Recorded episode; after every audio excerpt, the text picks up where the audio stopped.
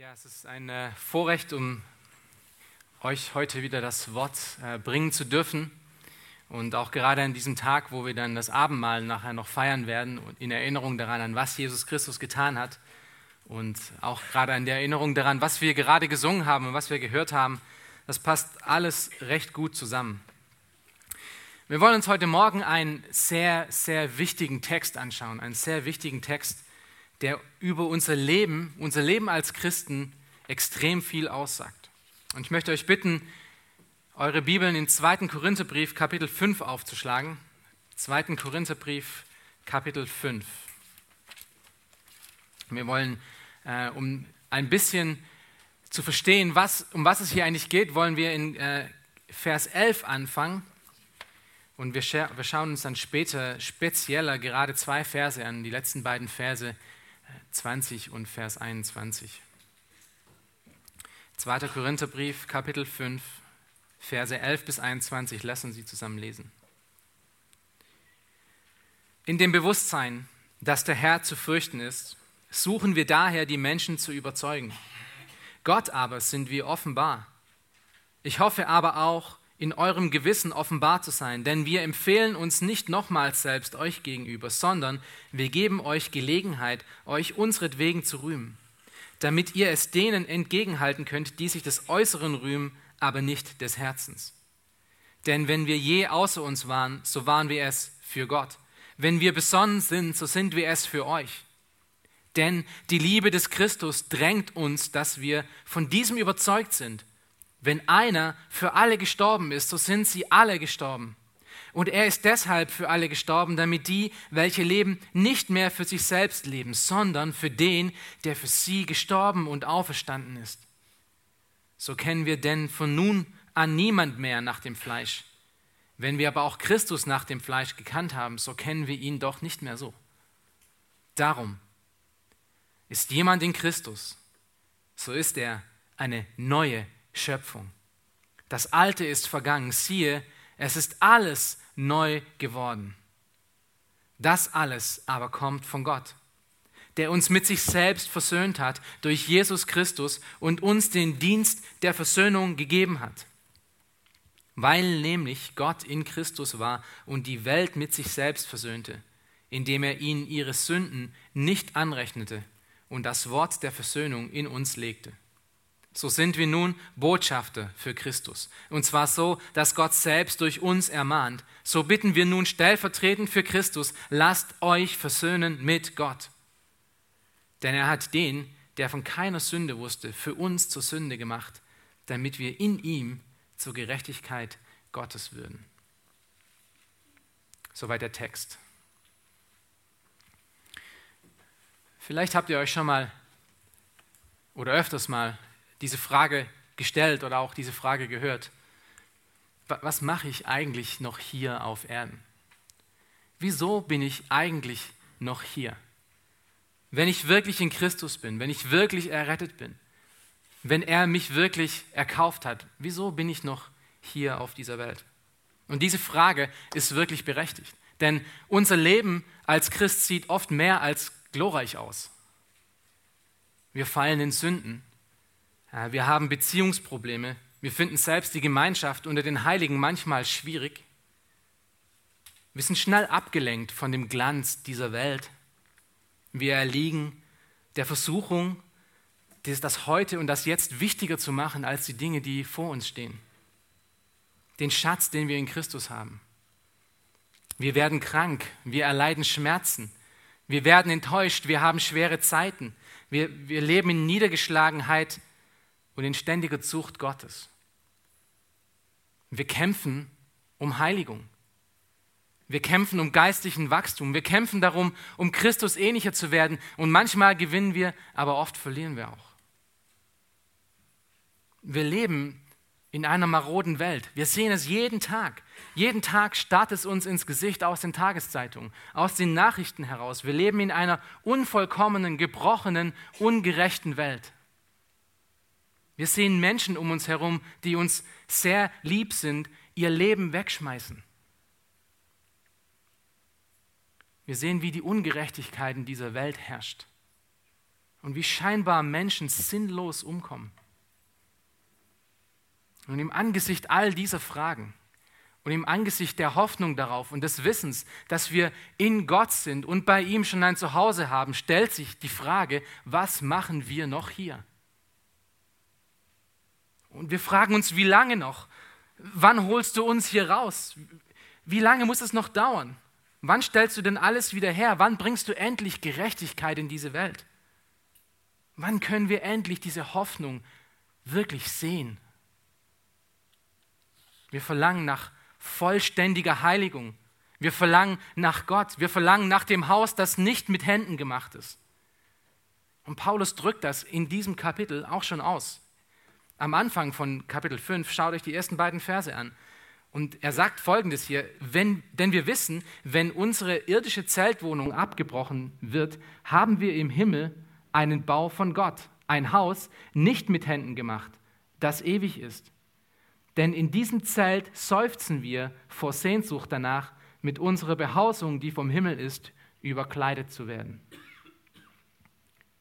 Nun, kennt ihr dieses Verlangen? Kennt ihr dieses Streben danach, bei ihm zu sein? Kennt ihr diesen Wunsch nach Perfektion und nach Reinheit? Den Wunsch auf Jesus Christus, den Wunsch, nur ihn zu sehen, bei ihm zu sein, auf ewig mit ihm.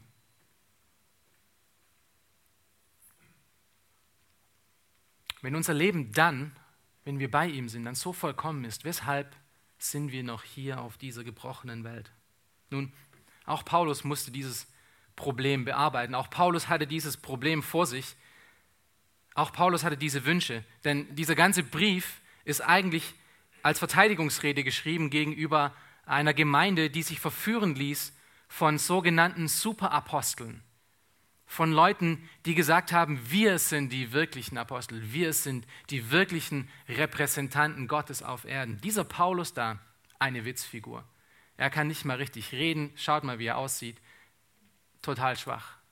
Der ist überhaupt nichts. Das ist, was diese Apostel, und wir können das in Kapitel 11 nachlesen, über Paulus gesagt haben und über die anderen. Dieser Brief ist ein Brief für jeden Menschen, der im Dienst steht und äh, gegen Schwierigkeiten läuft, gegen Opposition läuft, wo Menschen einen angreifen und einen niedermachen und äh, sein Leben total zerstören. Das ist, was Paulus damit zu tun hatte. In der Tat war auch Paulus keine beeindruckende Figur. Er war wahrscheinlich sehr schmächtig, er war nicht schön, er hatte keinen Astralkörper. Er sagt selber über sich, dass er keine Redekunst hatte.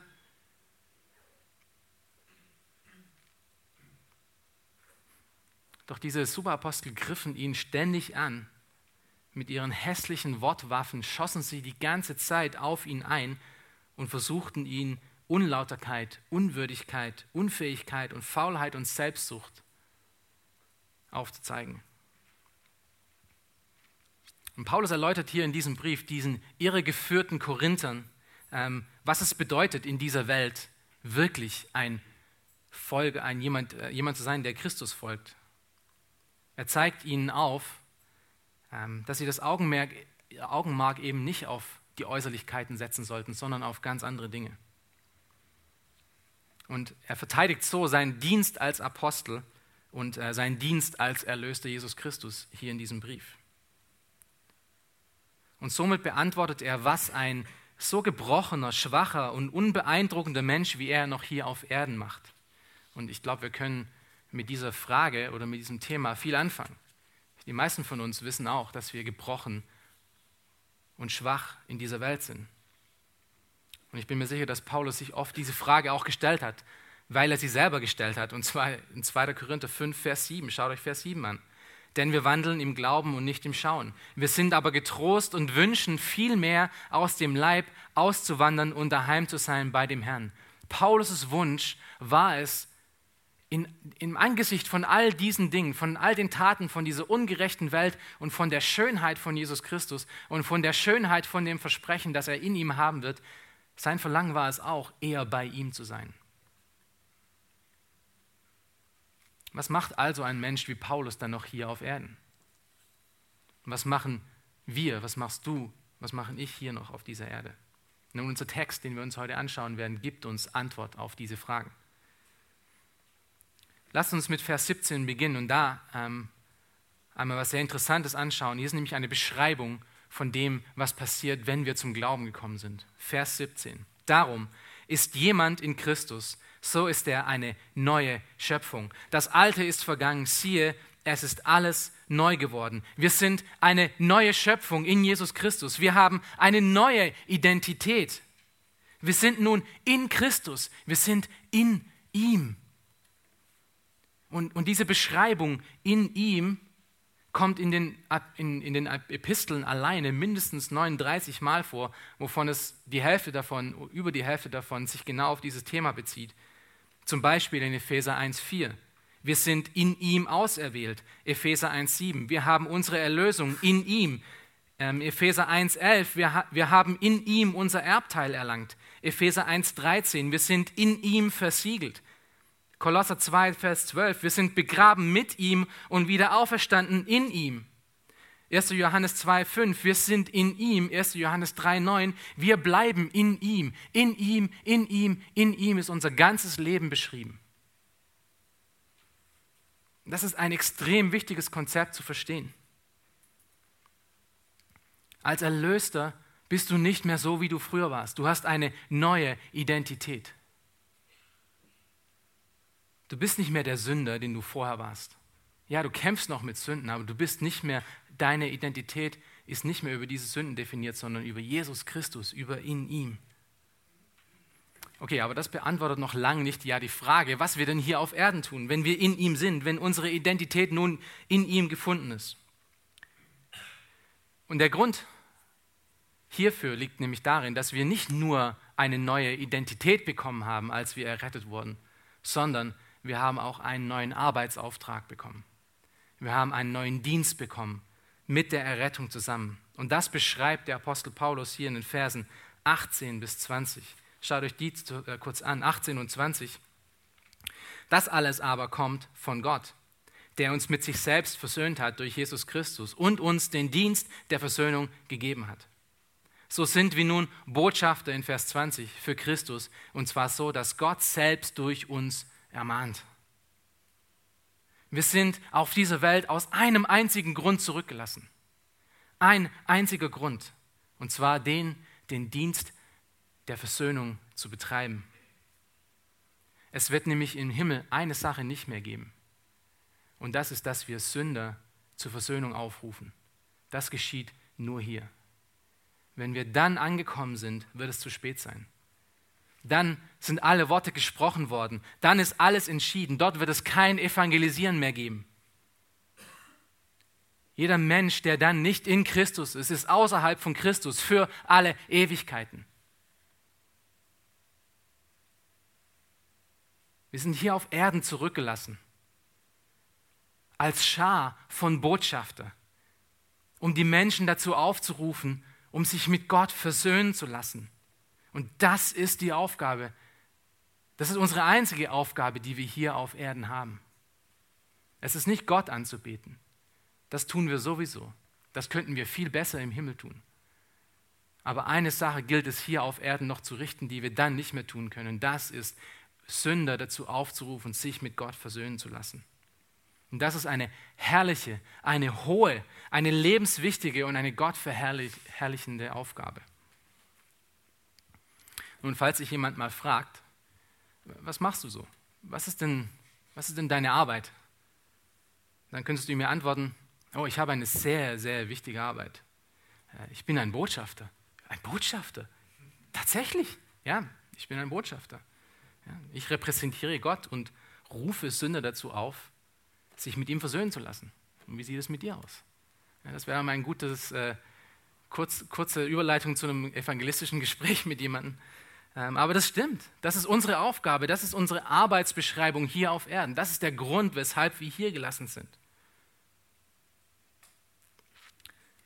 Ich möchte mit euch heute Morgen in der verbleibenden Zeit vier wichtige Bestandteile von diesem Dienst der Versöhnung, von dem wir gerade gelesen haben, äh, durchgehen und ansehen, die uns helfen sollen, ähm, unsere tägliche Aufgabe hier auf der Erde besser zu verstehen vier wichtige Bestandteile von diesem Dienst der Versöhnung, damit wir diese tägliche Aufgabe, die wir haben von Gott, besser verstehen. Und diese vier Bestandteile ist erstens der Autor des Dienstes. Wir sehen das in Vers 18, der Autor des Dienstes. Der zweite Bestandteil ist die Grundlage des Dienstes. Vers 18 und Vers 19, die Grundlage. Dann drittens sehen wir die Beschreibung des Dienstes. Das ist in Vers 20. Und viertens sehen wir die Botschaft des Dienstes in Vers 21. Also wir haben der Autor, die Grundlage, die Beschreibung und die Botschaft, die diesen Dienst ausmachen. Lass uns mit dem ersten beginnen, der Autor des Dienstes. Schaut euch Vers 18 an. Das alles aber kommt von Gott. Stopp.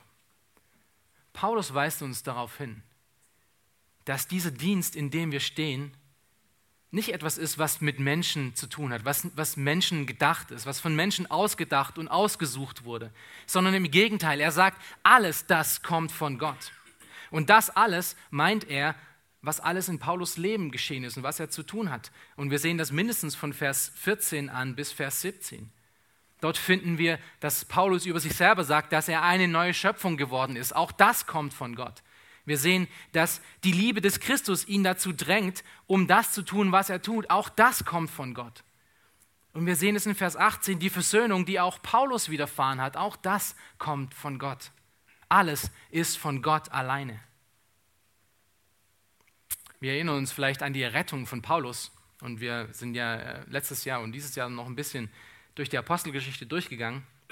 Als er gerade auf dem Weg nach Damaskus war, ähm, sagt Lukas da über, über Paulus aus, dass er Drohungen und Mord gegen die Christen schnaubend auf diesem Weg war. Also wir sehen diesen kleinen, äh, stämmigen Mann, der voller Wut war und nur darauf aus war, um Christen entweder ins, in den Kerker zu bringen oder umzubringen. Und plötzlich umstrahlte ihn ein Licht. Und wir lesen dann in Apostelgeschichte 9, Vers 4 bis 5. Und er fiel auf die Erde und hörte eine Stimme, die zu ihm sprach, Saul, Saul, warum verfolgst du mich? Er aber sagt, wer bist du, Herr? Und der Herr sprach, ich bin Jesus, den du verfolgst. Und der Herr bat ihn, aufzustehen und ihm nachzufolgen. Das ist genau, was Paulus tat.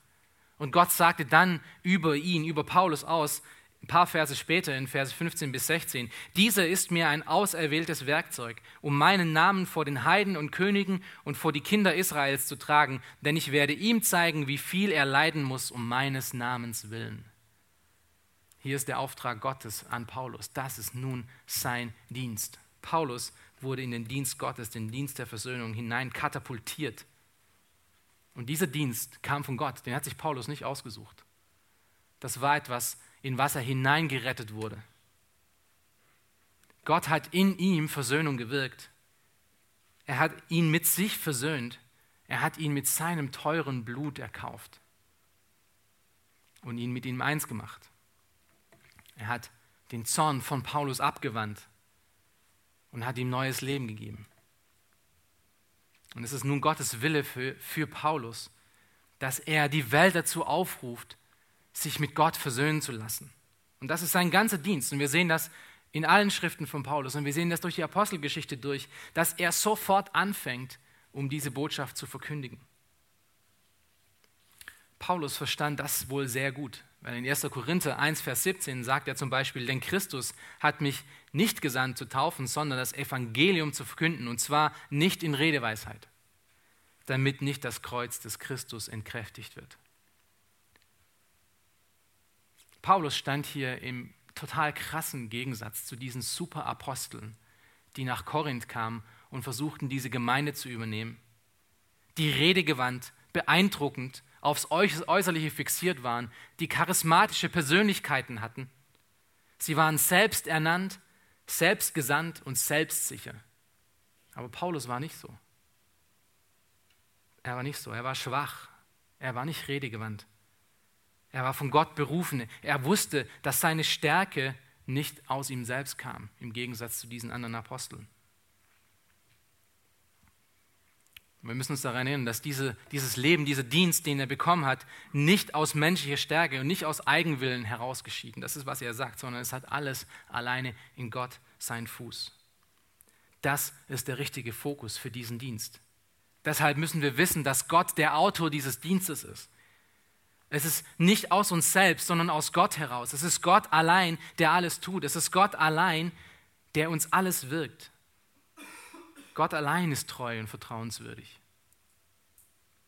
Und jede falsche Religion in dieser Welt geht an diesem Punkt daneben. Jede falsche Religion in dieser Welt sagt nämlich, dass Gott dich als Menschen irgendwo nötig hat noch. Oder dass du etwas dazu beifügen musst.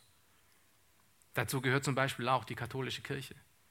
Du brauchst Mittler zwischen Gott und Christus, äh, zwischen Mensch und Christus. Und zwar andere Menschen. Alle falsche Religionen tun das. Das bringt uns nun zum zweiten Punkt, zum zweiten wichtigen Bestandteil dieses Dienstes, den wir in Christus haben. Und das ist die Grundlage des Dienstes. Die Grundlage des Dienstes in Verse 8 bis 19. Diese Aufgabe, diesen Dienst, den wir haben, hat eine ganz spezielle Grundlage. Und diese Grundlage ist auch gleich der Inhalt des Dienstes. Und das ist, was wir schon sehr oft gehört haben gelesen haben, als wir gerade diesen Text durchgegangen sind. Das ist Versöhnung. Versöhnung. Lesen wir nochmal Verse 18 bis 19. Das alles aber kommt von Gott, der uns mit sich selbst versöhnt hat durch Jesus Christus und uns den Dienst der Versöhnung gegeben hat, weil nämlich Gott in Christus war und die Welt mit sich selbst versöhnte, indem er ihnen ihre Sünden nicht anrechnete und das Wort der Versöhnung in uns legte. Habt ihr mitgezählt, wie oft Versöhnung vorkommt in diesen zwei Versen? Das ist der Punkt. Das ist die Grundlage dieses Dienstes. Es ist, geht um Versöhnung. Es geht nicht um dich, es geht nicht um mich, es geht nicht um irgendwelche anderen Dinge, sondern es geht um Versöhnung. Und wir haben das bei Paulus gesehen. Ja, sein Dienst bestand daraus, die Menschen dazu aufzurufen, lasst euch versöhnen mit Gott. Gott hat durch den stellvertretenden Tod von Jesus Christus am Kreuz diesen Dienst für uns bereitet, in den wir automatisch hineinkommen an den Punkt, wo wir errettet werden.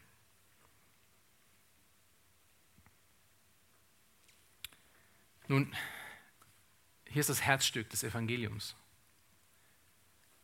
Die Grundlage für diesen Dienst ist nicht nur, dass wir selber versöhnt wurden und somit in diesen Dienst hinein katapultiert wurden, sondern es ist auch der Inhalt von diesem Dienst. Und den sehen wir in Vers 19, wir haben ihn gerade gelesen. Paulus sagt uns da, weil Gott in Christus war und die Welt mit sich versöhnte, deshalb, deshalb haben wir den Dienst. Und wie tat er das? Wie tat Gott das? Indem er ihnen ihre Sünden nicht anrechnete. Das ist das Herzstück des Evangeliums. Gott rechnet die Sünden derer nicht mehr an, die an ihn glauben. Er nimmt ihnen ihre Schuld weg und ersetzt sie mit der Gerechtigkeit von Jesus Christus. Eine fremde Gerechtigkeit, die nicht unsere ist, sondern die die Gerechtigkeit von Jesus Christus ist. Sie kommt auf uns, er umkleidet uns mit dieser Gerechtigkeit, sodass wenn Gott auf uns sieht, nach dieser Errettung, er Jesus Christus sieht, nicht mehr uns. Und zwar in alle Ewigkeit. Das ist der einzige Weg. Das ist der einzige Weg, um Versöhnung zu erlangen. Gott nimmt von uns das Sündenproblem weg. Er muss es tun.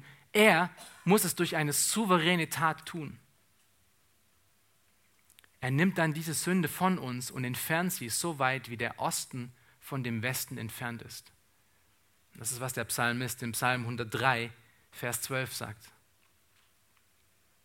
Und das ist doch eine unglaubliche Wahrheit. Das ist doch eine unglaubliche Hoffnung, in der wir leben können. Was für eine Freiheit, die wir in dieser Botschaft haben.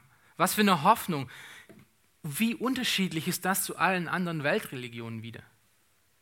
Die sagen, du musst das tun, um vor Gott recht zu stehen. Du musst Gott gefallen durch diese und diese, diese Taten. Du musst fünfmal am Tag beten. Du musst in den Tempel gehen. Du musst das tun, du musst das tun, du musst das tun. Und am Ende weißt du immer noch nicht, ob du, ob du richtig vor Gott stehst.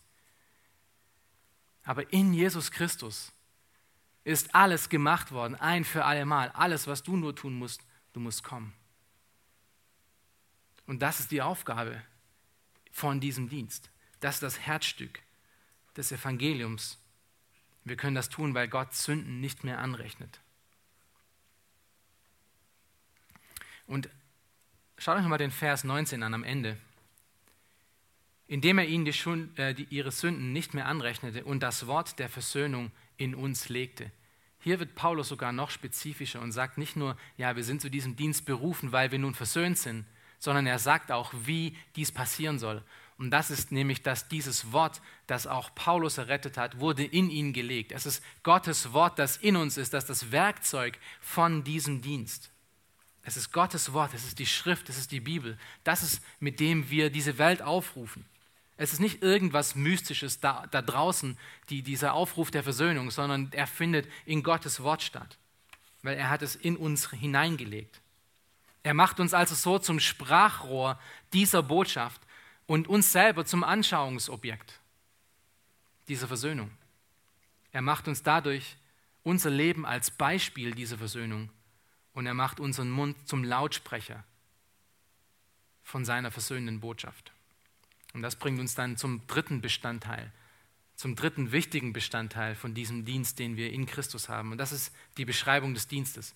Die Beschreibung des Dienstes in Vers 20. Lass uns zusammen lesen. So sind wir nun Botschafter für Christus. Und zwar so, dass Gott selbst durch uns ermahnt. So bitten wir nun stellvertretend für Christus, lasst euch versöhnen mit Gott. Der Dienst der Versöhnung ist dadurch beschrieben, dass wir alle Teilhaber an diesem Dienst Botschafter genannt werden. Wir sind alle Botschafter. Jeder einzelne von uns hier, der wirklich im Glauben steht, ist per Definition ein Botschafter in Christus. Nun müssen wir uns aber überlegen, was bedeutet es denn, ein Botschafter zu sein? Und das ist sehr wichtig. Ein Botschafter ist erstens jemand, der repräsentiert oder anders gesagt, der vertritt. Ein Botschafter repräsentiert oder vertritt. Das heißt, er steht für jemanden anderen ein. Wenn die Menschen, äh, wenn ein Mensch als Botschafter von einem Land ähm, gesandt wird, wird er als dessen Repräsentant gesehen. Und alles, was er tut, wird mit dem Land verglichen. Er repräsentiert das Land. Er spiegelt für die Außenwelt den Inhalt und die Werte des Landes wider, was er repräsentiert. Das ist ein Botschafter, es ist ein Repräsentant. Zweitens ist ein Botschafter auch ein Gesandter. Er ist ein Gesandter. Er handelt im Auftrag von jemand anderem. Ein Botschafter wird geschickt, er, er, sucht sich das nicht aus seinem eigenen Willen heraus. Ihr könnt kein Bachelor of Ambassadorship studieren. Es gibt es nicht als Studiengang. Es wird jemand ausgewählt und gesandt. Er ist ein Gesandter. Drittens hat der Botschafter keine eigenen Ziele und Ambitionen. Er hat keine eigenen Ziele und Ambitionen. Der Botschafter soll die Ziele von dem, der ihn gesandt hat, verwirklichen, nicht seine eigenen. Viertens, ein Botschafter repräsentiert nicht sich selbst, sondern den, der ihn gesandt hat. Das ist das gleiche nochmal am Anfang gesagt, nur nochmal mit dem speziellen Blick, dass er sich nicht selbst repräsentiert. Er darf nicht in diesem Bild drinstehen. Er darf keine Aufmerksamkeit auf sich lenken, sondern auf den, der ihn gesandt hat. Fünftens, äh, sechstens, der Botschafter hat delegierte Botschaft, hat eine delegierte Botschaft, eine delegierte Nachricht. Es ist nicht seine eigene Nachricht, es ist nicht etwas, was aus seinem Kopf entstanden ist. Es ist keine eigene Botschaft, die ihm aufgetragen wurde, sondern es ist die, Auf, äh, die Botschaft, die ihm aufgetragen wurde. Die Botschaft muss er weitergeben. Und er muss sie treu wiedergeben. Das ist sein ganzer Auftrag. Er muss nichts erfinden oder etwas dazu erzählen, sondern er muss nur das nehmen, was ihm anvertraut wurde, und er muss es weitergeben. Siebtens, ist ein guter Botschafter jemand, der delegierte Autorität hat. Das heißt, die Autorität, die ihm gegeben wurde, ist nicht seine eigene. Sie wurde ihm delegiert, sie wurde ihm weitergegeben von dem, der ihn eingestellt hat und gesandt hat. Achtens ist ein Botschafter jemand, der einen speziellen Auftrag hat, den es zu erfüllen gibt. Er hat einen Auftrag, den er erfüllen muss. Er soll nicht herumsitzen und sein Leben genießen, sondern er soll die Aufgabe, die ihm gegeben wurde, erfüllen. Neuntens, oder H, wer mit kleinen Buchstaben mit. Ich habe hab die Nummerierung verloren. War das neuntens? Ähm, ein Botschafter ist jemand, der ein hohes und würdevolles Amt in sich hat. Und das ist sehr interessant, dass dieses Wort, was hier als Botschafter verwendet wird, das gleiche Wort ist, was in den meisten anderen Stellen als Ältester übersetzt wird. Und das ist das Wort pros, äh, prospeu. Ja, jemand, der älter ist, der weise ist, der einen, einen hohen Stellenwert hat. Das ist auch ein Botschafter. Und all diese Dinge treffen dann auf den Dienst der Versöhnung zu. Gott ist der Herrscher, der Auftraggeber, der jemanden aussendet und den es zu repräsentieren gilt. Wir sind nur Gesandte von diesem Gott. Wir sind nur Gesandte von dieser Macht. Aber wir haben einen wichtigen Auftrag, den wir erfüllen müssen. Wir haben keine eigene Herrlichkeit, wir haben keine eigene Ambition, wir haben keine eigenen Verlangen, uns selber zu verherrlichen, sondern wir sollen den verherrlichen, der uns gesandt hat. Wir repräsentieren nicht uns selbst, sondern Gott in dieser Welt. In Jesus Christus, der uns Autorität gegeben hat, seine Botschaft zu geben. Aber es ist nicht unsere Botschaft, es ist seine Botschaft. Es ist nicht unsere Autorität, sondern es ist seine Autorität. Und es ist dazu noch ein Riesenvorrecht für den König der Könige, Botschafter zu sein und ihn in dieser Welt zu repräsentieren. Aber es ist auch furchteinflößend. Denn was für eine Aufgabe. Was für eine Aufgabe, um als gebrochener Mensch den König der Könige hier in dieser Welt, in dieser gebrochenen Welt zu repräsentieren und ihn aufzuzeigen. Was für eine Verantwortung das ist. Und wie sollen wir ihn repräsentieren? Indem wir irgendwo herumsitzen und wie Christen aussehen? Nein, das ist nicht, was Paulus sagt. Wir sollen ihn dadurch repräsentieren, indem wir die Welt um uns herum, was? Schaut euch Vers 20 an. Wir sollen sie ermahnen. Wir sollen sie ermahnen. Ernstlich aufrufen, an die Seite rufen, das ist das griechische Wort parakaleo, zur Seite rufen. Aber noch mehr, Paulus zeigt die Eile hier dadurch. Er, er zeigt die Dringlichkeit auf. Es ist nicht etwas, was man, ja, vielleicht lässt man das mal irgendwie, wenn man mal Zeit hat. Nein, wir sollen ermahnen, da ist Dringlichkeit dahinter. Er zeigt aber auch auf, wie wichtig dieser Aufruf ist, indem er sagt, wir sollen die Menschen bitten. Nun, dieses Bitten ist nicht ein, ach bitte, komm doch mal, wenn, wenn du Lust hast und Zeit hast, dann komm vorbei. Das ist überhaupt nicht, was Paulus hier sagt. Dieses Bitten ist ein Anflehen.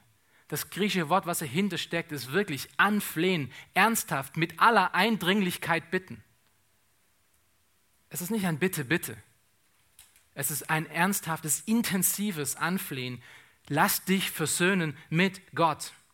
Und ihr könnt euch vielleicht fragen, okay, wieso sollten wir das tun? Wieso sollen wir ermahnen? Wieso sollen wir anflehen? Wieso kann ich nicht einfach nur herumsitzen und eine Kirchenmaus spielen und Sonntag für Sonntag die Gemeinschaft genießen? Und ach, vielleicht fragt mich mal jemand über Christus. Wieso soll ich aktiv herausgehen und die Welt dazu aufrufen und ermahnen, lasst euch versöhnen mit Gott? Zwei Gründe. Erstens, Christus kommt wieder. Und wenn er wiederkommt, kommt er als Richter wieder. Christus kommt wieder und er kommt als Richter wieder. Er kommt nicht als Freund und Heiland, sondern er kommt als Richter für diese Welt. Und wer nicht in ihm erfunden ist,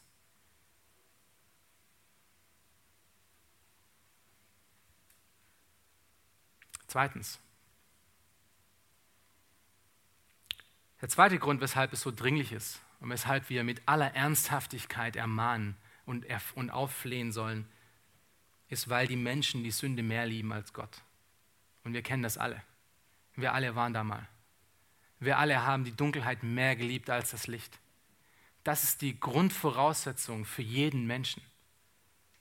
Wir können keinen Menschen logisch davon überzeugen, in Glauben zu, äh, zum Glauben zu kommen. Wir können keinen Menschen davon logisch überzeugen, sich mit Gott versöhnen zu lassen. Denn die Menschen hassen Gott und lieben die Dunkelheit. Du und ich, wir waren alle da mal. Wir alle hassten Gott und liebten die Dunkelheit. Und nun als Botschafter, als veränderte Botschafter mit neuem Leben, alles Alte ist weg, ist diese dringliche und lebensspendende Botschaft in uns hineingepflanzt worden und wir müssen sie in die Welt hinaustragen. Wenn wir sie nicht heraustragen, wer dann? Wer dann? Wer trägt diese lebensspendende Botschaft an diese Welt, wenn nicht wir? Für die meisten Menschen um euch herum, speziell hier in der Gegend, seid ihr das nächste Bild für sie, wie Christus aussieht. Die kennen nämlich Christus nicht, sie kennen die Gemeinden nicht, sie kennen die Kirche nicht. Sie sind nicht in christlichen Häusern groß geworden. Wenn sie dich ansehen, sehen sie Christus, hoffentlich. Du bist Botschafter Jesus Christus. Das kannst du dir nicht auswählen. Das ist, wer du bist, als du errettet wurdest. Und das bringt uns dann zum letzten wichtigen Detail, äh, Bestandteil dieses Dienstes. Und das ist die Botschaft, die wir nach außen bringen müssen. Und wir haben es schon ein paar Mal erwähnt jetzt. Und diese Botschaft lesen wir wieder in Vers 20. Am Ende. Lasst euch versöhnen mit Gott. Lasst euch versöhnen mit Gott. Wir sollen die Welt dazu ernstlich aufrufen, dass sie ihr Leben an Gott übergeben. Denn dann wird er Versöhnung mit ihnen wirken, wenn sie wirklich zu ihm kommen. Er wird es tun, denn er ist der Autor dieser Versöhnung. Er ist der Autor dieses Dienstes. Er hat in uns das Paradebeispiel gesetzt. Die Menschen hören unsere Botschaft und schauen uns an und sehen, ja, dieser Mensch ist wirklich errettet. Das ist der Sinn und Zweck von diesem Botschafter. Und in Vers 21 gibt er dann dafür den Grund für diesen Aufruf, welcher am Ende die eigentliche Botschaft darstellt. Lass uns das zusammen lesen. Und das sind die wahrscheinlich besten Worte, die beste Zusammenfassung von dem größten, höchsten und unglaublich fast unverständlichen Mysterium von Theologie, wie Jesus Christus uns errettet hat. 2. Korinther 5, Vers 21. Denn er hat den, der von keiner Sünde wusste, für uns zur Sünde gemacht, damit wir in ihm zur Gerechtigkeit Gottes würden. Hier finden wir die kürzeste und konzentrierteste Beschreibung und Erklärung davon, was am Kreuz geschah. In diesen 20 Worten schafft es Paulus, die ganze Theologie zusammen zu kompromieren, für, für was manche Leute 300 Seiten und Bücher und Bücher gebraucht haben. Es ist die Essenz, der Kern und das Wesen des Evangeliums der Versöhnung. Jesus Christus, der sündlos war, wurde am Kreuz für dich und für mich zur Sünde gemacht, damit Gott dir deine und meine Sünden nicht mehr anrechnen muss, nicht mehr sehen muss, sondern dich und mich als gerecht ansehen kann. Wie verrückt ist das denn? Du musst nichts mehr tun. Er ist gestorben am Kreuz, als ob du da gehangen, gehangen wärst, als ob du da selber gehangen wärst. Das ist nicht gerecht. Du hättest für all deine Sünden zahlen müssen. Und wenn du nicht im Glauben bist, musst du noch. Aber Jesus Christus hat es getan am Kreuz. Er ist stellvertretend, stellvertretend für dich am Kreuz den Tod gestorben, den du hättest sterben müssen. Auf eine verrückte Art und Weise war Jesus Christus an diesem einen Moment, für diesen kurzen einen Moment, mein Repräsentant. Er war mein Botschafter, ohne dass ich ihn gesandt habe oder irgendwelche Autorität gegeben habe, sondern er hat mich repräsentiert am Kreuz, als er starb. Wir haben es vorher gesungen. Als dann Gott der Vater seinen gerechten Zorn gegenüber der Sünde, die ich und du getan haben, als er dann seinen gerechten Zorn ausgoss, goss er nicht diesen Zorn auf uns, sondern auf Jesus Christus aus, denn er hat meine und deine Sünde angenommen. Und er bezahlt es somit den Preis, den du und ich hätten bezahlen müssen, den wir aber nie hätten bezahlen können. Und er bezahlte ihn komplett. Es ist nichts ausstehend. Es gibt keine Nachzahlungen mehr. Es gibt keine Mahnkosten. Es ist alles getan, einmal und für immer. Und das ist die Botschaft der Versöhnung, die wir an diese Welt hinaustragen müssen. Und was für eine Botschaft ist es? Es ist eine Botschaft, die jeden Menschen dazu einlädt, um sich mit Gott versöhnen lassen zu können. Es ist eine Botschaft, die die Hand der Vergebung an jeden Menschen ausstreckt, an eine ungerechte Welt, die Gott nicht mag, die Gott hasst, die das Licht nicht mögen kann, die das Licht hasst und nur Dunkelheit liebt.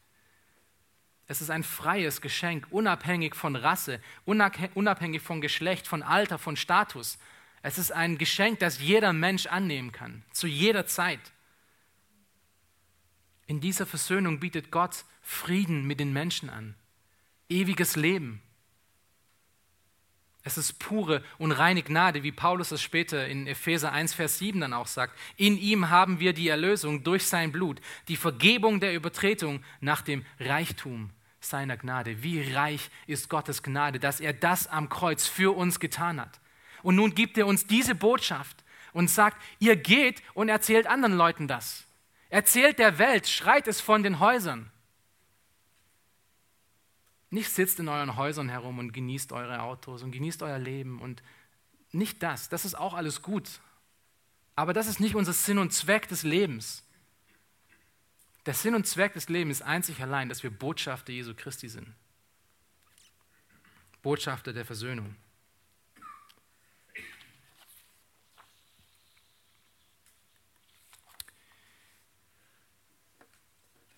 Liebe Brüder und Schwestern, was ist eure Botschaft? Was macht euer Leben aus? Wenn wir eine Überschrift über euer Leben finden müssten, das über eurem Kopf zu finden wäre, was, was wäre diese Überschrift? Wäre es Erfolg?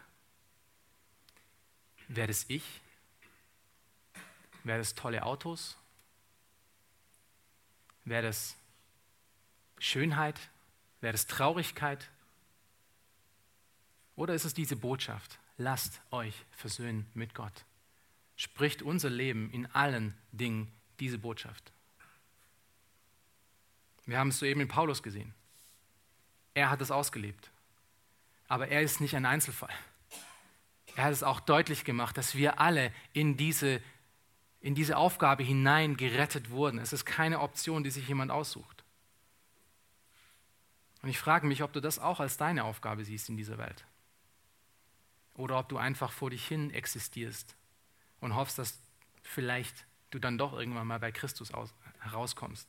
Und bis dahin wirst du dein Leben genießen. Das ist was total anderes. Es ist total daneben. Nein, du bist nicht hier auf dieser Erde, um Karriere zu machen.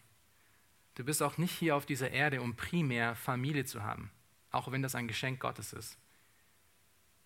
Du bist nicht hier auf dieser Erde, um für dich selber zu leben oder dein Namen, dein Volk groß zu machen. Du bist hier auf dieser Erde, um Gott groß zu machen, um diese Botschaft an die Welt zu bringen, um Botschafter Jesu Christi zu sein. Es geht in deinem Leben niemals um dich. Und Gott hat es im Alten Testament gesagt, nicht wegen euch, sondern wegen mir, wegen meiner Herrlichkeit. Und das ist, was unser Leben ausmachen muss. Aber wisst ihr, wir wissen alle, dass wir das nicht können, oder? Wir sind alle schwach, gebrechlich. Selbst Paulus wusste das. Und er sagte das, schlagt äh, Kapitel 12 auf vom 2. Korintherbrief, Verse 9 bis 10, und damit will ich schließen. Das als Ermutigung. Weil, wie gesagt, ihr müsst euch diesen Dienst nicht aussuchen. Ihr seid in diesem Dienst. Die Frage ist nur, was für Botschafter seid ihr? Aber ihr seid Botschafter. Ihr seid automatisch in diesen Dienst hineingekommen. Und wir sehen alle unsere Schwachheiten. Wir sehen alle, dass wir gebrochene Menschen sind. Wir sehen alle, dass wir unfähig sind, dies alleine zu tun. 2. Korinther 12, Vers 9 bis 10. Und er hat zu mir gesagt, lass dir meiner Gnade genügen, denn meine Kraft wird in der Schwachheit vollkommen. Darum will ich mich am liebsten vielmehr meiner Schwachheit rühmen, damit die Kraft des Christus bei mir wohne. Darum habe ich Wohlgefallen an Schwachheiten, an Misshandlungen, an Nöten, an Verfolgungen, an Ängsten um des Christus willen. Denn wenn ich schwach bin, bin ich stark. Amen.